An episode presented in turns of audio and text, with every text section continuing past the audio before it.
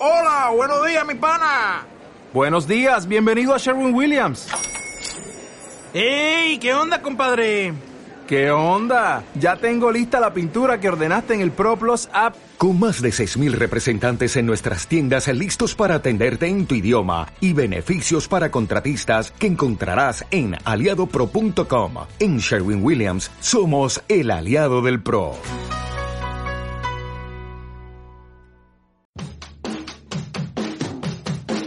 En Radio Marca Valladolid hacemos cantera con Blanquivioletas.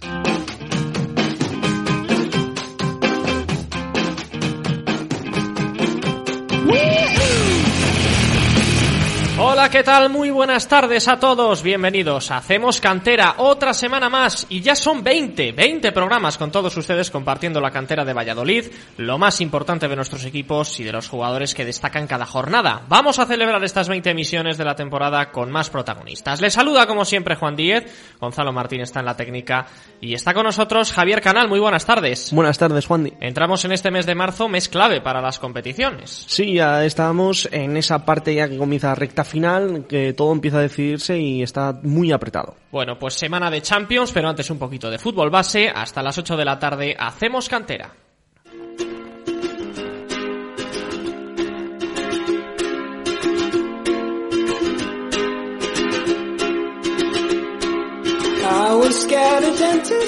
Vamos a comenzar nuestro programa como nos gusta, saliendo un poco de aquí para ver cómo les va a los nuestros en otras provincias. El primer protagonista será Javi Navas, jugador del Unionistas, que este fin de semana disputó un derby apasionante frente al Salamanca.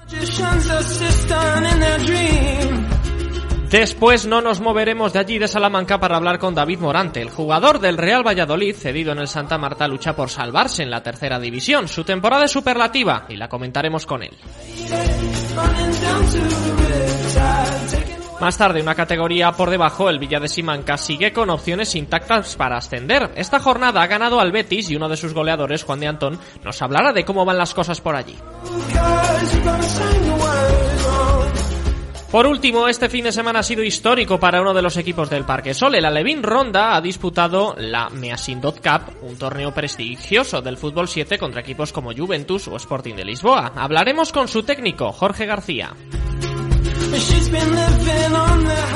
Pues eso será en unos instantes. Antes vamos a repasar los resultados y clasificaciones de esta jornada.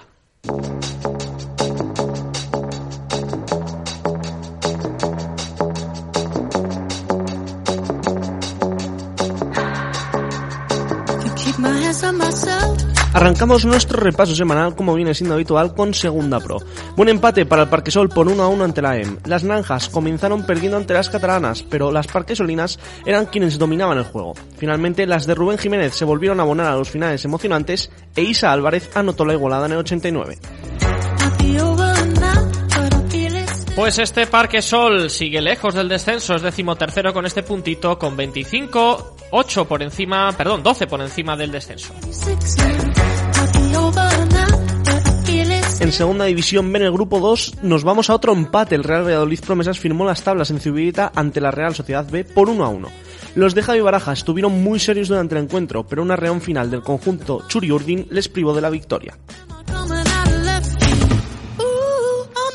Pues este Real Valladolid Promesas que vuelve a ocupar esta posición de playoff es cuarto, pero no ha podido alejarse de este Real Sociedad B que es quinto con los mismos puntos. Y también empató el Atlético Tordesillas en casa ante la Arandina por 0 a 0 en tercera división. Los de Santi Sedano maniataron al conjunto burgalés, pero en el tramo final sufrieron más de la cuenta. Un Oli espléndido salvó los muebles en las salinas.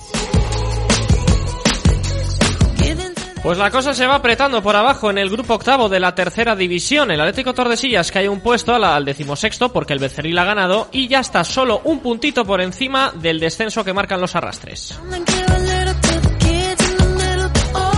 Jornada de luces y sombras en regional aficionado. Victorias para Almojados por 4 a 0 ante el Bejan Industrial y del Villa de Simancas por 0 a 2 al Betis en el derby de la jornada.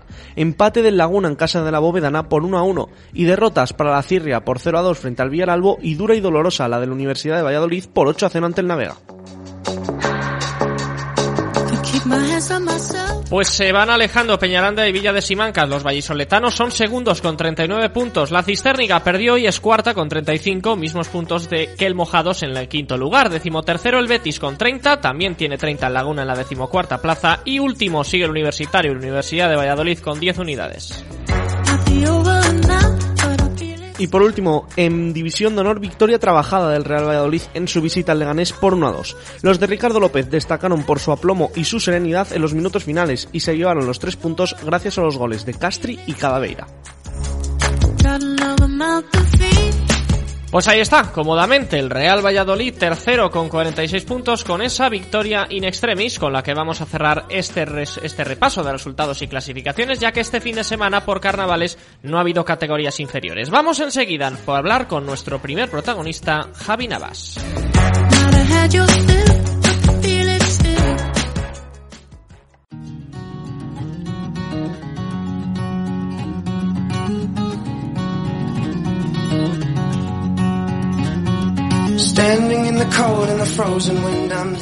En Castilla y León hay una rivalidad histórica. Los años no terminan con ella, ni los descensos ni los ascensos de categoría. Salamanca y Unionistas dejaron este fin de semana un nuevo capítulo de hostilidad deportiva. Acabó en tablas, pero se disfrutó como siempre. Vamos a hablar con uno de los jugadores de Unionistas, Javi Navas, ex blanquivioleta, que nos contará cómo fue ese choque y también cómo marcha su temporada en el equipo salmantino. Javi, muy buenas tardes.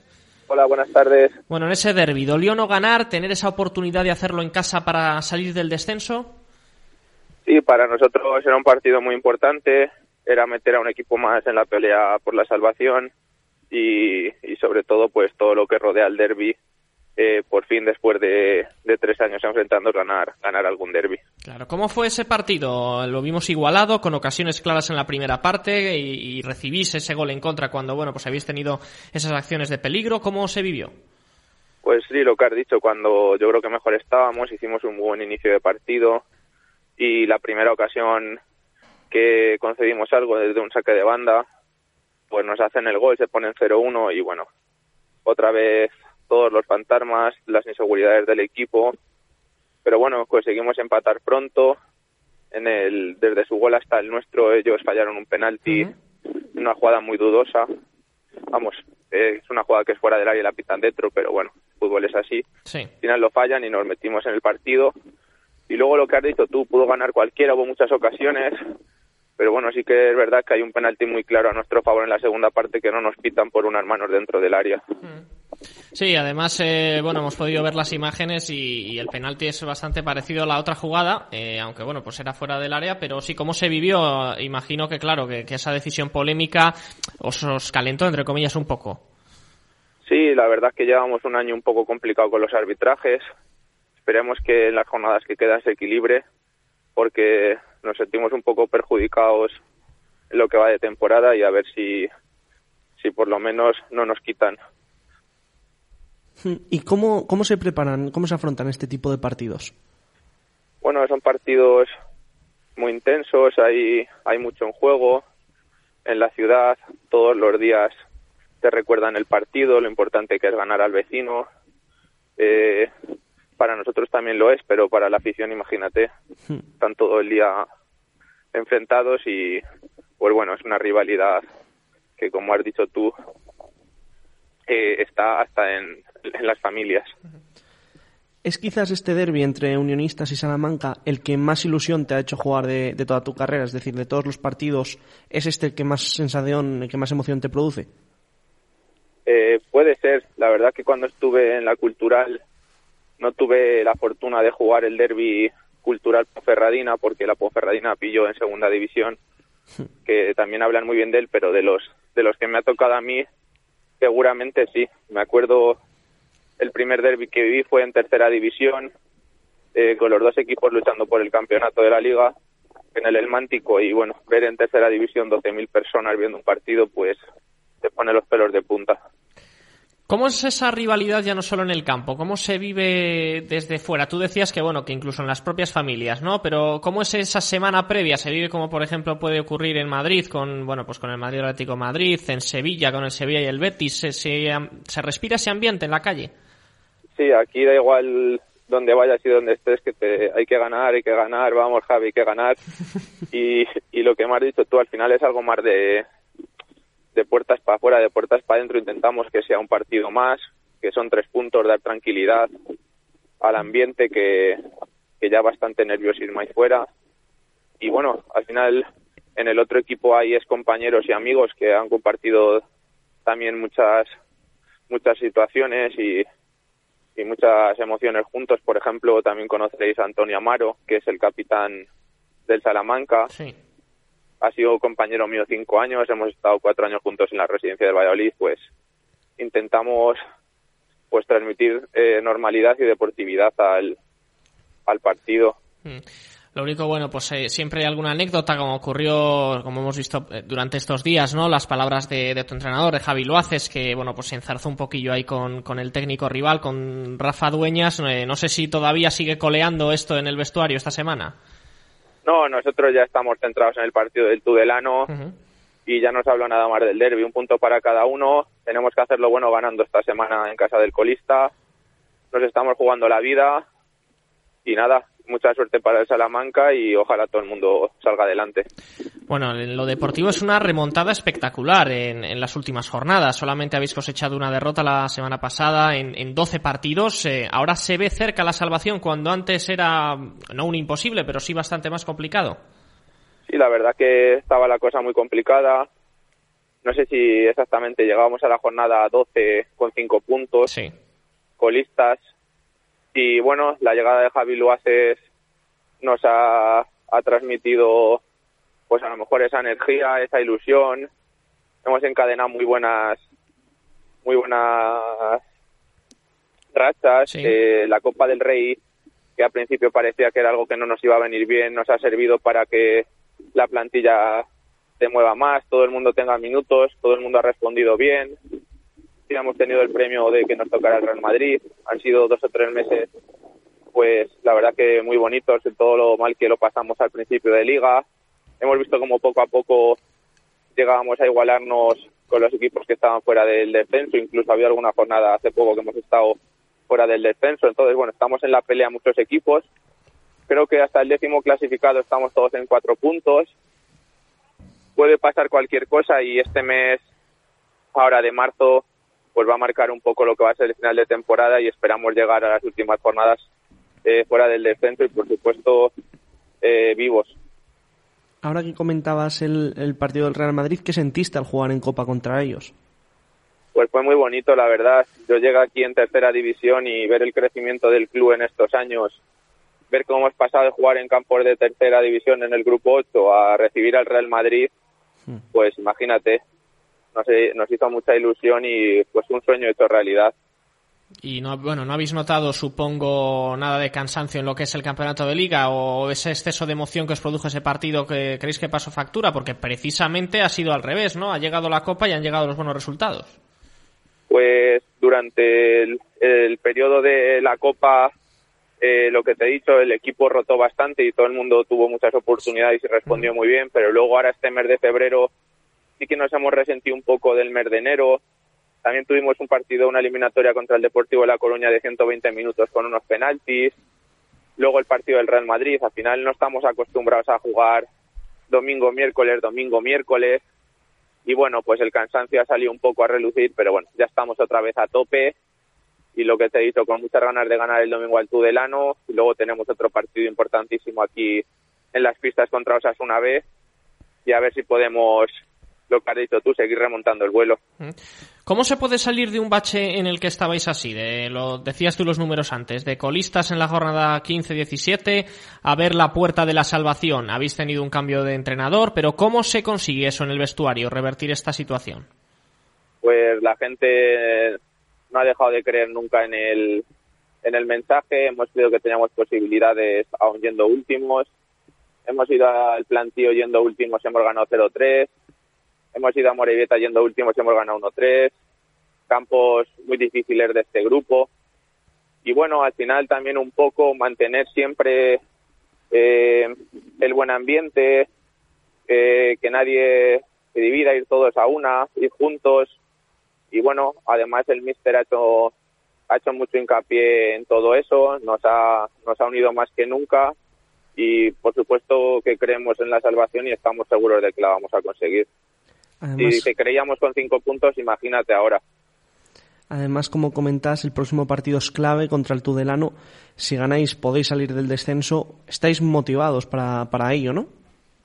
Sí, tenemos ahora tres partidos contra equipos de nuestra liga. Tenemos Tudelano, Osasuna Bella, Arenas de Guecho, que para nosotros son ahora estos tres partidos, pues vamos, media temporada. De ya no es que sumes tú, es que los que tienes al lado dejan de sumar. Entonces, pues imagínate, afrontamos estos tres partidos como tres finales. Vamos a ir como la frase que puso tan de moda el solo de partido a partido, pero sabemos que estos estos próximos partidos van a marcar eh, muy mucho el resto de las jornadas. Bueno, repasando un poco también tu trayectoria personal, después de salir del Promesas, eh, has pasado por Cultural, como has mencionado antes, el Izarra, el Sanse. ¿Cuál ha sido la mejor etapa donde más has aprendido y sobre todo donde más notas que has evolucionado? Pues eh, me quedaría con unionistas.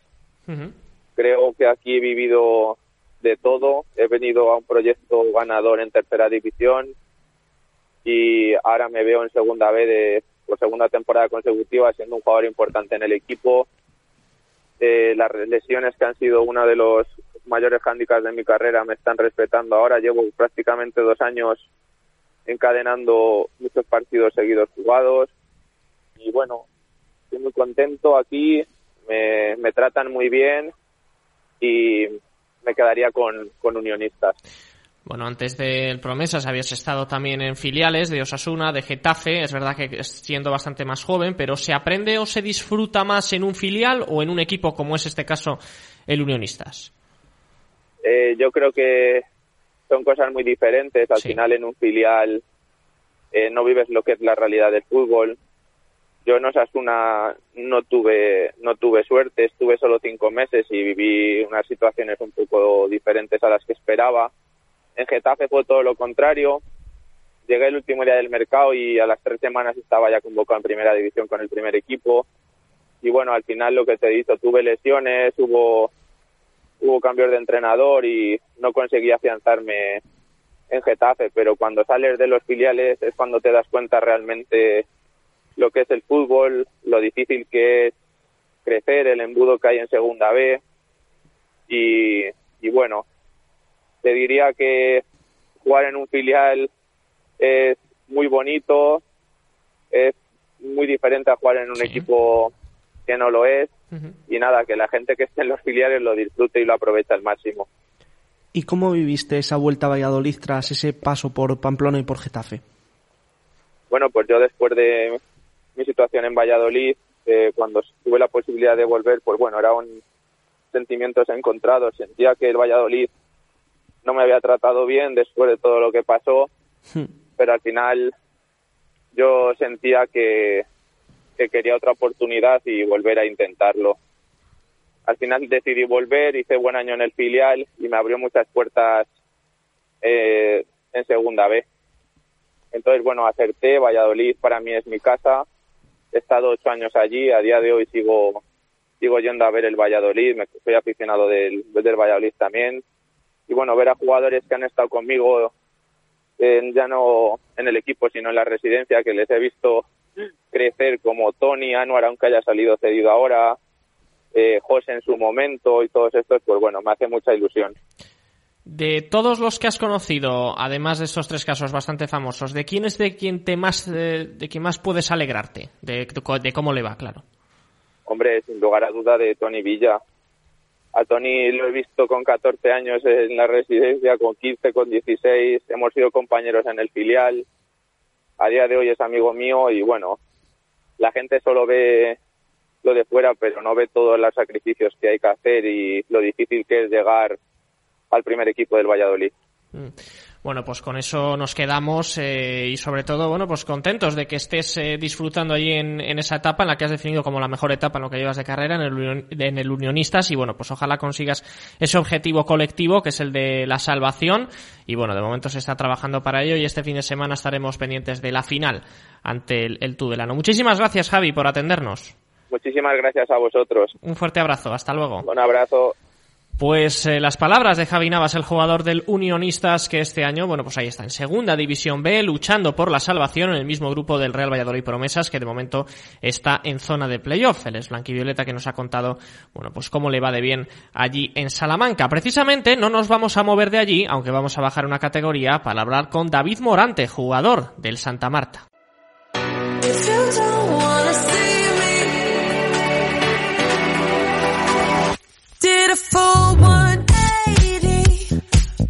No nos movemos de Salamanca aunque cambiamos de equipo y de categoría. David Morante está cedido por el Real Valladolid en el Santa Marta y es un fijo en la defensa rojiblanca. Esta jornada su equipo cosechó un importantísimo triunfo en casa del Burgos Promesas, el conjunto revelación del grupo octavo de la tercera división y además estos tres puntos sirven a su equipo para alejarse del descenso. David, muy buenas tardes. Muy buenas, ¿qué tal? ¿Cómo sienta jugar por primera vez en tercera y tener esta masiva participación? Pues muy bien, muy contento con el rendimiento, con cómo está evolucionando el equipo y por los minutos que me están eh, me están dejando jugar en esa categoría.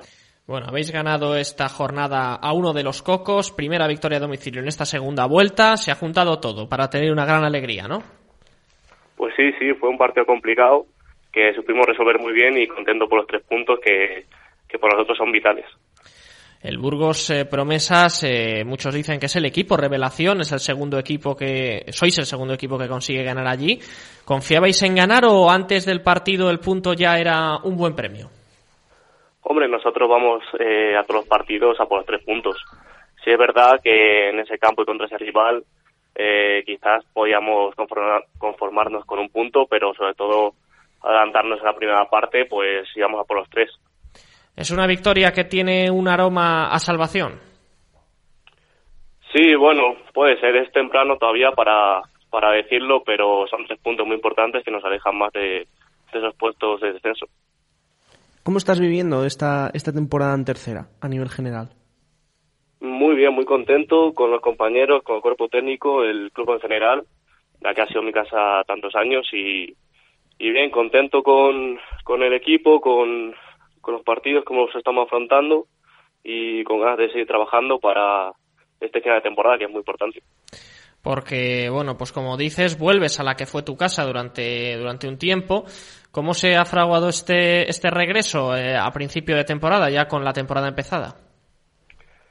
Pues con la noticia de, mi cesión por parte de Valladolid, lo primero que pensé, ya que fue eh, en el tiempo de descuento, fue llamar a Santa Marta y no dudaron en ningún momento en, aceptarme, en hacerme la ficha y tener un hueco allí. Y esta temporada, antes de, ir al Santa Marta, llegas a debutar con el Promesas ante el filial de Osasuna en Segunda B en Tajonar. ¿Cómo fue ese partido? Bueno, yo de primera no me lo esperaba porque no estaba en el 11, pero un, un, golpe en la cabeza de APA me hizo entrar en el minuto 20 y y con muchas ganas, 70 minutos para darlo todo, para demostrar. Y el partido, bueno, se dio una derrota por 1-0, pero contento por haber tenido esos minutos en, Segunda División B. ¿Había sido también buena opción la de incluirse en el convenio en Tordesillas? También la valoré, pero yo prefería estar en casa, ya que Tordesillas, bueno, estaba ahí entre Valladolid y entre Salamanca, pues yo por mi parte prefería estar en la que es mi casa y, y si en Santa Marta aceptaba, por mi parte mejor. Pero allí en Tordesillas eh, tengo muy buenos compañeros del juvenil del año pasado y no me hubiera importado tampoco ir allí. ¿Cómo valoras que se haya puesto en marcha este convenio y que haya tantos jugadores del Valladolid jugando en casa del vecino, en casa del Tordesillas? Pues yo creo que es una buena opción para Valladolid y para aquellos jugadores que después de juvenil eh, quizás no tengan un hueco en Segunda División B para tener un año en Tercera División, que es una buena categoría, para tener minutos, para, para enfrentarse a jugadores quizás más veteranos y yo creo que es una buena oportunidad para esos jugadores para seguir intentando tener una oportunidad en el fútbol y mejorar. Claro, porque ¿qué crees que puede pasar el año que viene cuando, vamos, si el convenio sigue, si el Tordesillas se mantiene en la categoría? Porque los que acaban este año División de Honor y, tengan la misma situación eh, irán, pero claro, también están los demás que no sabemos si se van a mantener.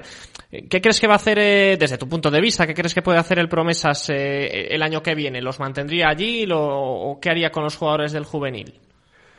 Pues no sé, la verdad es que de eso no tengo ni idea. Imagino que, que buscarán quedarse a un juvenil para el promesas y los, los que a lo mejor eh, se hagan cedidos y sean de, de ahí de Valladolid, pues puedan irse al Tordesillas y sigue el convenio. Mm. Bueno, en tu caso, esta temporada eh, todavía no has conseguido ese, ese gol. Hubo un gol ahí que la federación te quiso dar, pero creo que no era tuyo, ¿no? No, no, no, se confundió el árbitro, era mi, de mi compañero Yago. Hmm. Eso me lo dieron a mí. Bueno, pero ganas de cantar uno, ¿no? Imagino. Sí, sí me gustaría. Bueno, eh, además de los goles, lo importante es sumar minutos. Lo decíamos en, en la entradilla de esta entrevista. Ha sido titular prácticamente casi siempre. ¿Hay mucha competencia en esa defensa? Pues sí, sí que la hay. Somos tres centrales bastante jóvenes y bueno, eh, yo los primeros partidos que, que, estuve aquí pues no, no tuve la oportunidad de entrar en el once y después de hacérmelo eh, mis dos compañeros también han roto bastante también por tema lesiones, tema acumulación de tarjetas.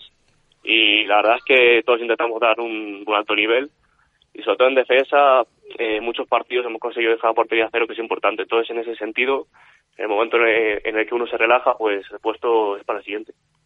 Además, las estadísticas dicen mucho de tu manera de jugar. De momento llevas 1907 minutos y tan solo dos amarillas. Supongo que será complicado para un defensa, ¿no? Sí, bueno, mi estilo de, defender nunca nunca ha sido de hacer entradas demasiado feas. Yo intento siempre recuperar el balón y, y bueno, las tarjetas que, que tengo pues son debido a lances del juego, pero no, no, no soy un jugador que reciba demasiadas tarjetas amarillas. ¿Y qué crees que es lo más duro de ser defensa? Bueno, lo más duro, pues no sabría decirte. Yo llevo muchos años jugando de central y, y bueno, más duro, podría decir a lo mejor equipos que te someten a mucho en largo, pero así por lo menos estamos más entretenidos que otros partidos que a lo mejor no rascamos mucho bola. Claro, porque también esa pregunta de lo difícil de ser defensa también es eh, de cara al exterior, porque siempre estamos acostumbrados a hablar con delanteros que se llevan las, bueno, pues los elogios cuando marcan un gol y los defensas muy pocas veces se dice, joder, ¿qué partido ha hecho este defensa? Siempre se ve más el error, es un poco como el portero a veces, pero siempre se nota como más el error de un defensa antes que un buen partido. Mm, ¿Tienes la sensación de que cuanto menos se hable de ti, mejor, por ese, por ese motivo? Hombre, pues sí, por, por una parte sí, porque además suele coincidir que en los partidos en los que a lo mejor puedes sacar más son en los partidos en los que el equipo lo pasa peor incluso a lo mejor en alguna derrota.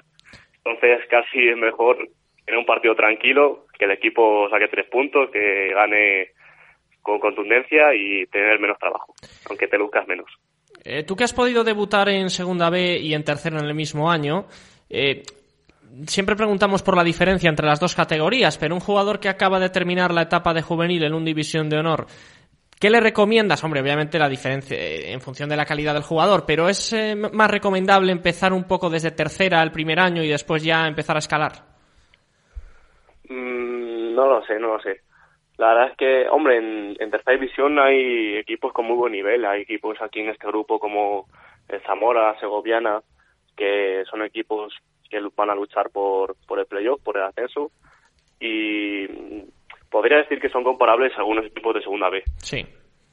Pero la verdad es que segunda B es una categoría eh, ya de nivel prácticamente profesional. Y el salto de juvenil es complicado, complicado. Quizás para algunos jugadores sí sea mejor empezar en un tercera para tener más minutos, pero, pero bueno, depende de cada uno. Igual el salto de juvenil a segunda B, si ese minuto consigues tener años, te lanza ya para, para mantenerte en esa categoría más tiempo, incluso, incluso subir. Hablabas ahora del Zamora y de, de la Sego. ¿Cuál crees que es el rival más complicado que tenéis en esta liga, en esta tercera división?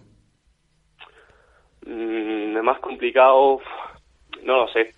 No lo sé, porque depende del partido, depende cómo llegues a ese, a ese encuentro. depende del campo. Yo me imaginaba que, el de este fin de semana, que el de Bull Promesas, iba a ser unos campos más difíciles. Y por eso los tres puntos nos dan también. Pero ir a Ruta de la Plata y al campo de la Segoviana son campos también muy difíciles. Mm, No sabré decirte cuál es el, el más complicado, pero pero eso, de los equipos de arriba, Arandina también la incluyo, son equipos muy complicados. Bueno, y ya se ha demostrado este fin de semana que el Zamora ya no es imbatible. Había ya alguna jornada en la que ha tambaleado los tres, vamos, los puntos y este fin de semana ya ha cosechado esa, esa primera derrota. Preguntándote a ti, ¿cuál es tu objetivo personal en, en estas jornadas que quedan, en este final de año? Aparte de conseguir la salvación por el equipo, ¿tienes algún objetivo en lo personal? Pues lo personal, nada, hacer mi trabajo, cumplir, para ver si, si de cada próximo año, ya dependiendo también de la situación con el Valladolid, pues pueda tener igual otras oportunidades, otras llamadas. ¿Mm?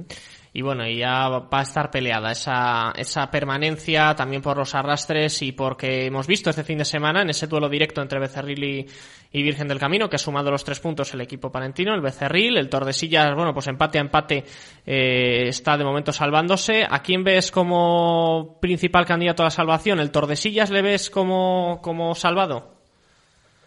Pues el Tordesillas, eh, por los amigos que tengo allí, espero que sí. Sí, es un sí. equipo que, que juega bien, que en su casa se hacen fuertes y de momento tienen ah, puntos que les dan tranquilidad. Así que si en las próximas jornadas consiguen sumar dos o tres victorias, yo creo que lo tienen bastante hecho. También depende de los arrastres, como bien has dicho, Sí. que inquietan bastante a, a estos equipos que estamos de mitad de tabla para abajo. Bueno, pues eh, la liga va a estar muy competida, la vamos a seguir analizando en este grupo octavo de la tercera división. Nos ha encantado hablar contigo, David, y comentar eh, esa gran eh, racha de, de minutos, de, bueno, solo falta ese gol para la guinda ya de la temporada, y bueno, pues nos encanta que este debut en la tercera división haya sido, o esté siendo, mejor dicho, tan provechoso. Muchísimas gracias, David, por atendernos. Muchas gracias a vosotros. Un fuerte abrazo, hasta luego. Un abrazo, hasta luego. Pues eh, David Morante, el jugador de la Unión Deportiva Santa Marta, con una gran racha de minutos, que ahí le tenemos, con eh, el equipo salmantino luchando por la salvación. Nosotros hacemos una pequeña pausa para la publicidad, después regresamos a Valladolid a hablar con Juan de Antón.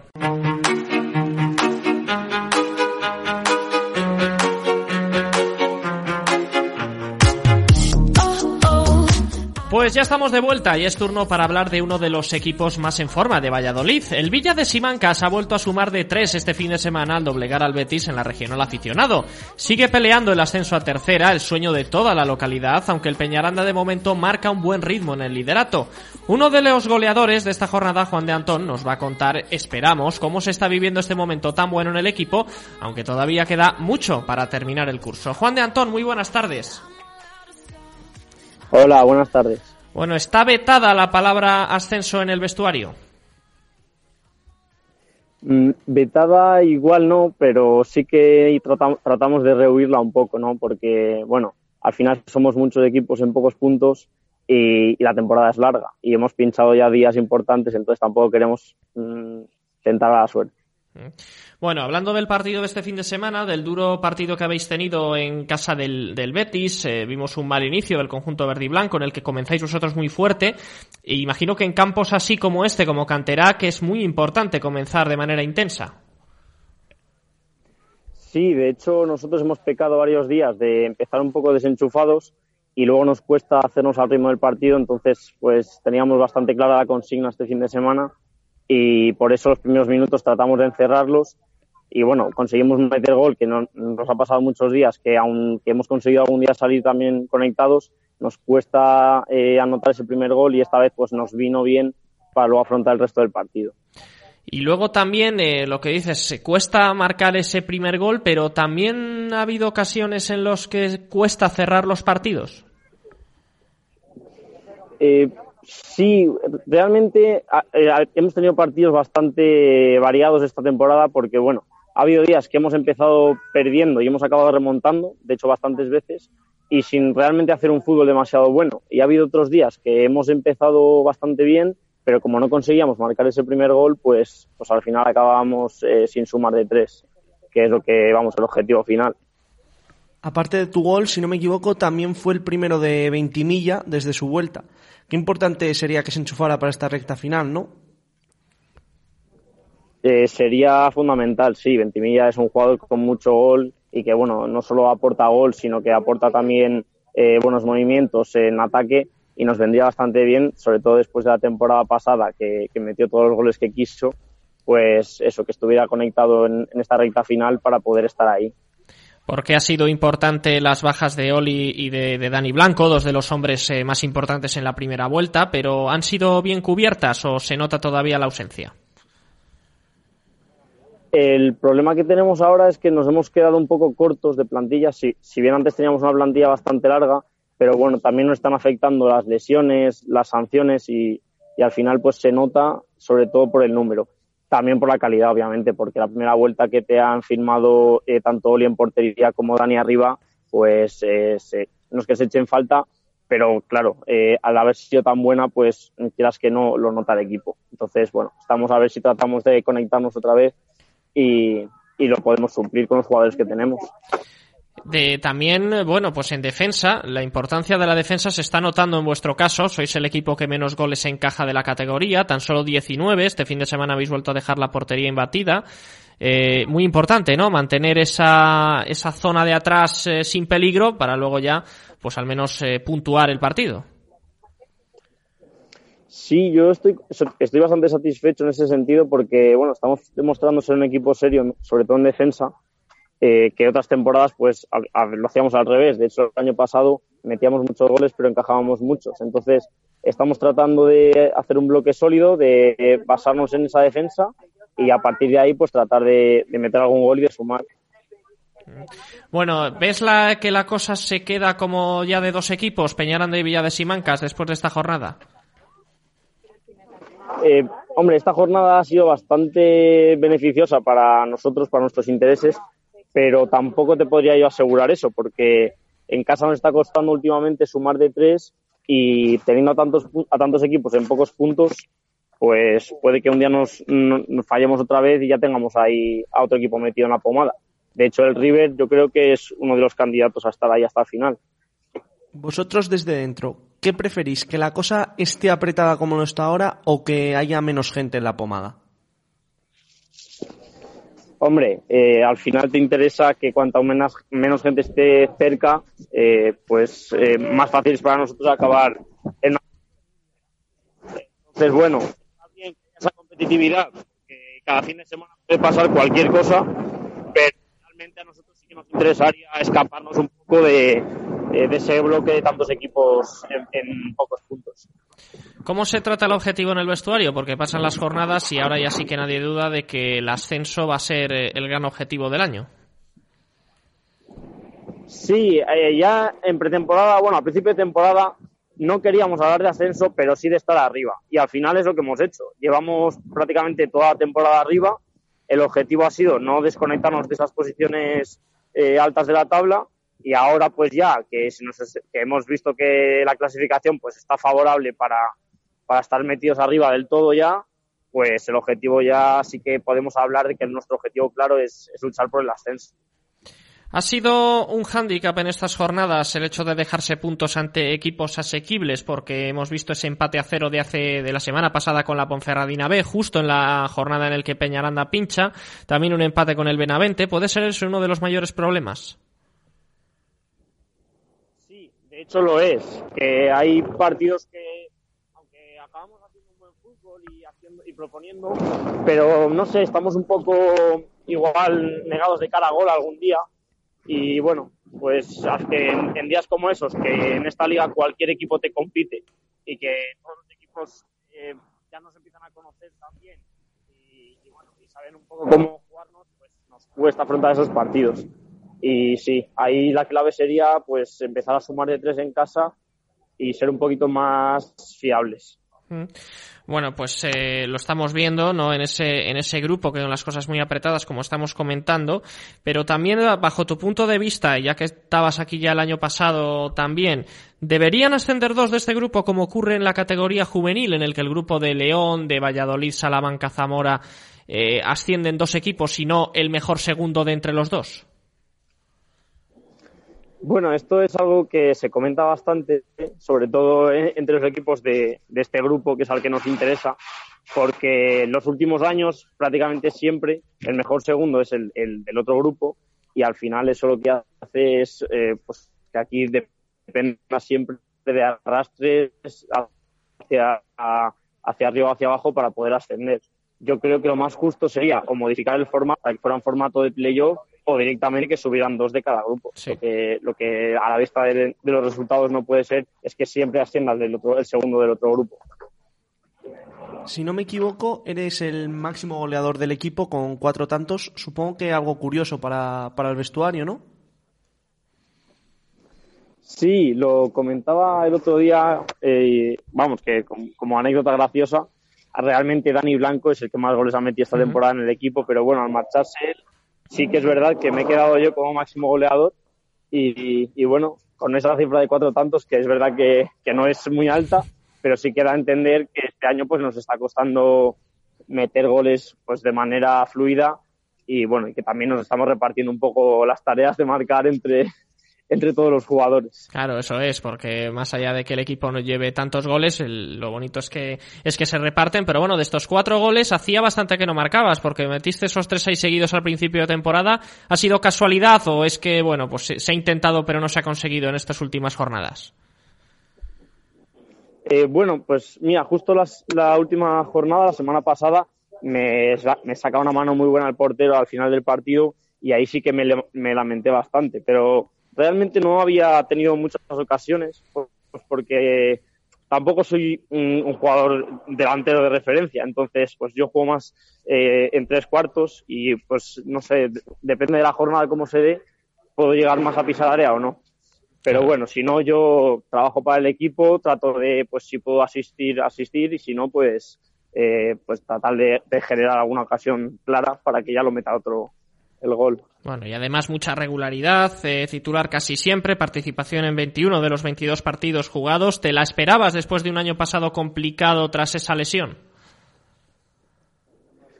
Pues, hombre, yo sinceramente, a principio de temporada, en pretemporada, vaya, cuando me planteo el año, yo, yo confiaba en, en lo que yo podía aportar al equipo. Por eso, pues apuesto por, por el objetivo esta temporada, por hacer un proyecto ambicioso para estar arriba pero realmente pues también la experiencia te dice que no va a ser fácil. Había mucho, mucha competencia en mi posición además en verano y, realmente pues yo tenía que ver un poco qué nivel podía dar. Pero bueno, yo sinceramente yo confiaba en lo que podía hacer y al final pues he visto que sí que he tenido la confianza del entrenador, estoy participando mucho y bueno, yo creo que estoy haciendo una temporada buena en términos generales, pero bueno, eso se verá a final del año cuando veamos si cumplimos el objetivo. Y ya por acabar, Juan, si nos tuvieras que decir ahora mismo si el equipo a final de temporada va a ascender o no, ¿apostarías porque sí? Yo soy normalmente de los que eh, piensan más en positivo en ese sentido. Yo creo que tenemos equipo y tenemos mm, cualidades de sobra y lo que tenemos que hacer es realmente estar comprometidos con el objetivo eh, ser capaces de competir todos los fines de semana, no dejarnos llevar, que nos pasan muchos días que nos dejamos llevar. Y, y si seguimos eso y realmente eh, hacemos una piña, hacemos un bloque sólido, lo vamos a conseguir. Bueno, es el sí más largo que me han dado en mucho tiempo, pero lo entendemos como un sí, así que ahí queda la apuesta. Juan, muchísimas gracias por atendernos, por analizar este fin de semana y bueno, pues eh, sobre todo porque sabemos que estás fuera de España y bueno, pues seguro que ha sido un poco complicado atendernos, por eso te lo agradecemos y esperemos que la racha continúe, que el Simancas aproveche esas oportunidades y que sigas ahí con esos goles aumentando esa cifra. A ver si puede ser, ojalá. Muchísimas pues gracias, Juan. Muchas gracias a vosotros. Un abrazo, hasta luego. Venga, otro, hasta luego. Pues las palabras de Juan de Antón, un hombre que esta semana ha aprovechado para viajar, pero que este fin de semana, bueno, pues ya va a estar con el equipo porque el Simancas le necesita para seguir con esa buena racha. Nosotros cerramos estas categorías, ahora vamos a terminar nuestro programa con un torneo prestigioso del fútbol 7 en el que ha participado uno de los equipos del Parque Sol.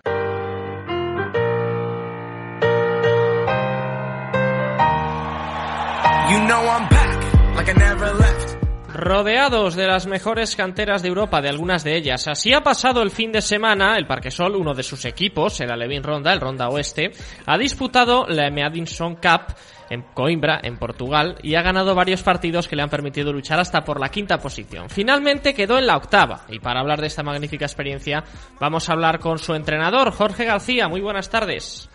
Hola, muy buenas tardes. Bueno, ¿cómo ha sido sobre todo la experiencia vivida en este fin de semana?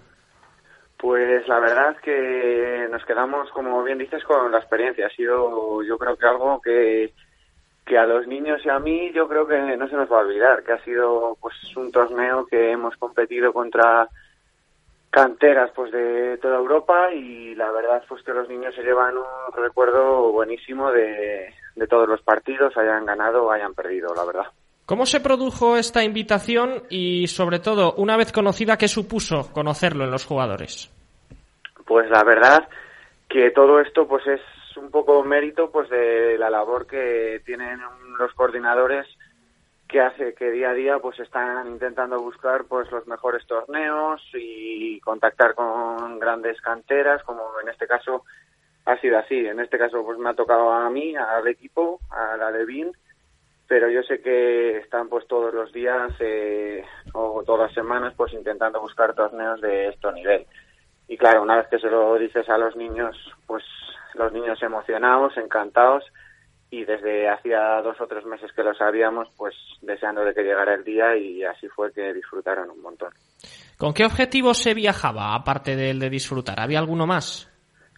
Pues si te soy sincero, eh, la verdad que viendo los equipos que van ahí, pues no te queda otro objetivo que aprender y disfrutar y, y pues tener tres días de convivencia con los niños que vas, que pues hacemos, compartimos hotel con los niños, con otros equipos y eso pues a los niños les, les encanta. Luego tema deportivo, pues, pues obviamente nuestro objetivo es hacerlo lo mejor posible pero siéndote sincero, pues desde el primer momento sabíamos que, que el quedar eh, arriba en el torneo no, se nos iba a, poner bastante complicado.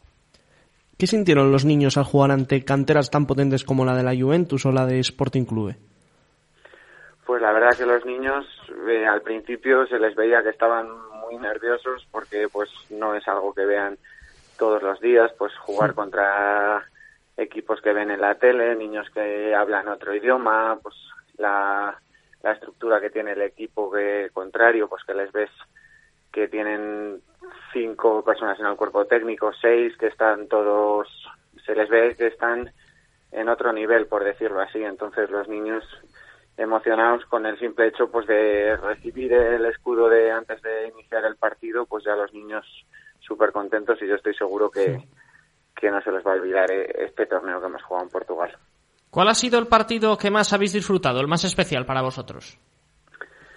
Pues yo creo que no te podría decir uno, porque porque la verdad que los niños cuando se meten en el en el campo el hecho de jugar ya te digo fuera de, de tu país pues ya estaban todos especialmente motivados y contentos luego pues el que más nos ha podido eh, reconfortar, por decírtelo así, ha sido pues el partido que jugamos contra el Victoria de Guimaraes portugués, que nos jugábamos ahí pues un poquito entrar en la fase de plata y, y sabíamos que era un equipo muy bueno y les ganamos y entonces pues los niños yo creo que se quedan con ese partido por la alegría que se llevaron que al terminar el partido estaban que no cabían dentro de sí mismos. Y luego también hay partidos, hay entre comillas sorpresas, como por ejemplo el partido con la Juventus en las que el equipo da la cara, incluso pierde creo que solamente por 3 a 0 y al ver el, nombre de Juventus uno dice, joder, es que al final lo han, lo han competido, ¿no?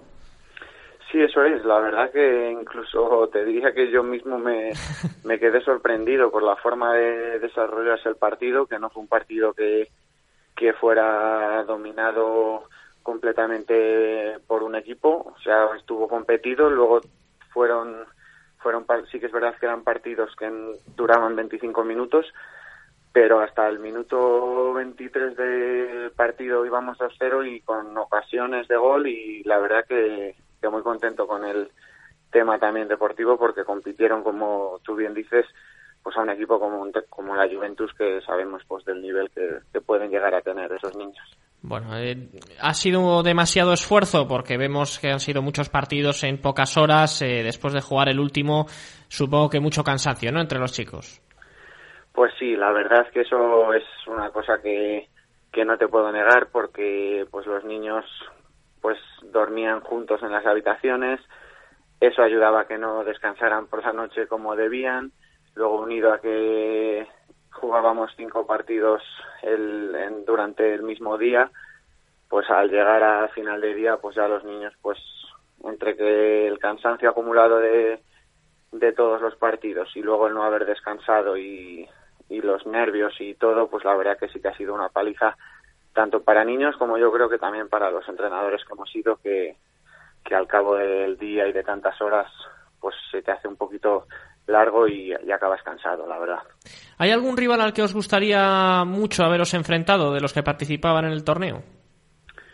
Pues eh, la verdad que había muchos equipos muy buenos, eh, había equipos franceses, había equipos como el Benfica o el Oporto, que les veías y, pues te da envidia y, la verdad que sí que te apetecería jugar contra ellos. Por ejemplo, yo sí que me hubiera gustado jugar contra los ganadores del torneo, que al final fue el Benfica, y se me queda un poquito esa espinita por, por el hecho de, que les veías que, jugaban muy bien y que te hubiera gustado enfrentarte contra ellos.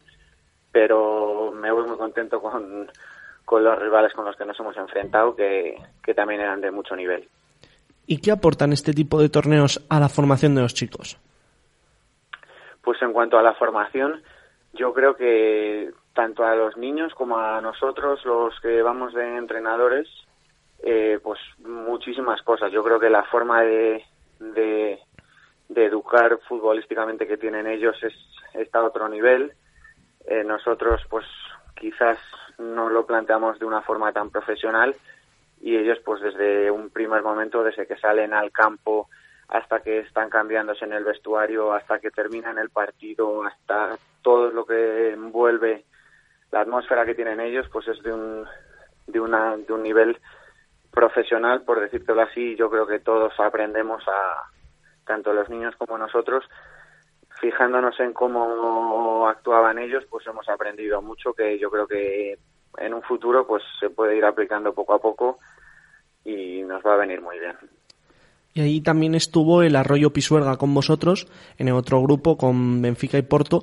Parece que los equipos de Valladolid cada vez tienen más presencia en los torneos, ¿no? Sí, la verdad es que fue una muy buena idea lo de compartir este torneo con otro equipo, en este caso español y en este caso de Valladolid, de aquí de la provincia, que porque los niños eh, pese a que ya se conocían, pues hicieron muy buenas migas con ellos, igual que los entrenadores, que estuvimos en todo momento juntos, los dos equipos y compartiendo experiencias. Y la verdad que sí, que pues que es un orgullo para la ciudad que pues que cuenten con equipos como nosotros para ir a torneos de este nivel. Siempre les preguntamos a los entrenadores, después de torneos como estos y más en categorías inferiores como es en el fútbol 7, eh, después de la euforia de haber eh, disputado ese torneo, ¿esto se puede notar en el campeonato doméstico? Yo creo que no, yo creo que los niños son niños y, y como digo siempre, lo que les, lo, el cansancio y, este tipo de cosas para ellos no existe. Yo creo que los niños han disfrutado, han acabado cansados como te he comentado antes, pero de aquí a dos días los niños estarían dispuestos a volver a jugar otro torneo y si hace falta a los dos días jugar otro partido y yo creo que a nivel físico no lo van a notar y a nivel emocional pues quizás afecte para un aspecto positivo por saber lo que han hecho hace una semana. Bueno, en esa liga en la que estáis disputando ahora mismo, en la que os encontráis eh, séptimos, creo, en esa primera división eh, de Alevines, y, estamos viendo bastante buena pugna, ¿no? Arriba, entre Valladolid, entre Sur, entre Parquesol, ahí en una horquilla de pocos puntos. Mm, ¿Una liga bastante disputada, como la preveías? Pues sí, la verdad que nosotros estamos ahí un poquito en la zona tranquila, que no nos preocupamos demasiado por abajo ni por arriba y la verdad es que la cabeza de la liga está muy emocionante. Hay tres equipos que yo creo que están un pelín por encima de todos los demás y lo han demostrado, la verdad, y ahora pues entre ellos tres van a tener enfrentamientos directos y va a ser cuando se va a decidir esos tres primeros puestos. No te sabría decir ahora mismo quién va a quedar primero, segundo, tercero, pero estoy seguro que hasta la última jornada va a estar pendiente el liderato porque los tres equipos tienen un nivel muy alto y, y así lo están demostrando. Pues viviremos esa pugna y también estaremos pendientes de cómo continúe vuestra temporada después de este hito, de este fin de semana que ha sido, bueno, pues eh, un, un, placer y un gusto para los niños que seguramente lo hayan disfrutado, tal y como nos has contado. Jorge, muchísimas gracias por estar con nosotros y transmitirnos la experiencia. Bueno, muchísimas gracias a vosotros por interesaros por nosotros. Un fuerte abrazo. Otro para ti, hasta luego. Pues eh, Jorge García, el entrenador del Ronda Oeste, del Alevín, del conjunto naranja del Parque Sol, que nos ha trasladado pues cómo ha sido este torneo Alevín allí en eh, Coimbra, en Portugal, que ha sido bueno pues una gran experiencia más allá del resultado, que también está muy bien en esa octava posición. Nosotros en Hacemos Cantera vamos cerrando.